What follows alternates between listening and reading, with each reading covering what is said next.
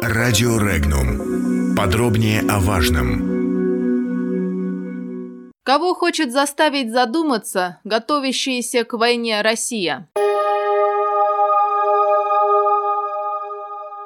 Шведский институт оборонных исследований представил результаты своего анализа, согласно которым боеготовность вооруженных сил России за последние годы значительно выросла, а российские военнослужащие все активнее тренируются вести полномасштабную войну. Для примера аналитики приводят учения «Запад-2017» и «Восток-2018». В первом случае были задействованы около 100 тысяч военнослужащих, во втором – в три раза больше. Россия готовится вести региональные и, вероятно, растянутые во времени войны против возможных противников размеров Китая или НАТО, считают авторы исследования. Кроме того, уверены аналитики, выросшая в последние годы боеготовность России позволит ее армии перейти от мирного к военному времени в самые кратчайшие сроки. При этом за состоянием армии постоянно следит президент страны, верховный главнокомандующий Владимир Путин, отмечается в исследовании. Для подобных выводов не нужно проводить специальных изысканий. Шведский институт оборонных исследований повторил то, что понятно сегодня любому маломальски интересующемуся политикой человеку в России. И не только в ней, считает обозреватель информационного агентства «Регнум» Михаил Димурин. Внешние обстоятельства, усиливающаяся агрессивность Запада и прежде всего США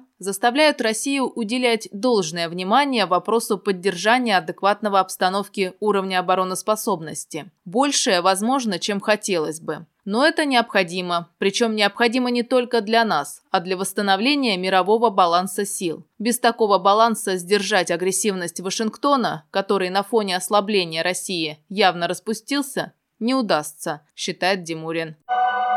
Комментарии.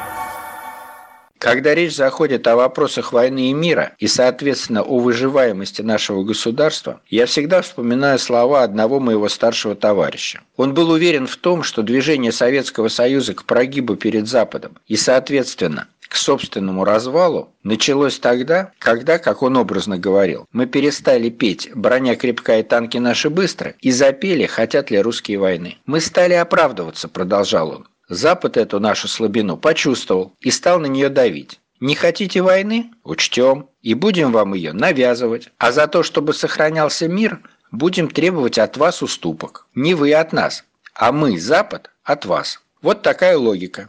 Она сработала. Навсегда запомнил этот урок. Похоже, и наше руководство сегодня начинает мыслить в близких категориях. Никаких уступок ради мира, только на основе взаимности. Никаких оправданий. Пусть оправдываются те, кто пытается сжать Россию военным кольцом. И пусть их настраивает на мирный лад наша растущая мощь, а не наше самооправдание.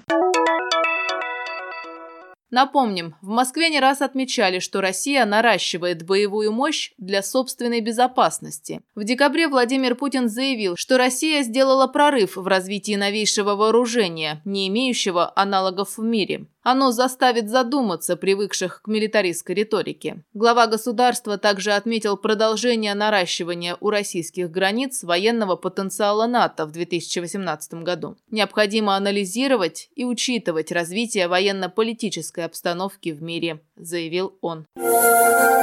Подробности читайте на сайте Regnum.ru.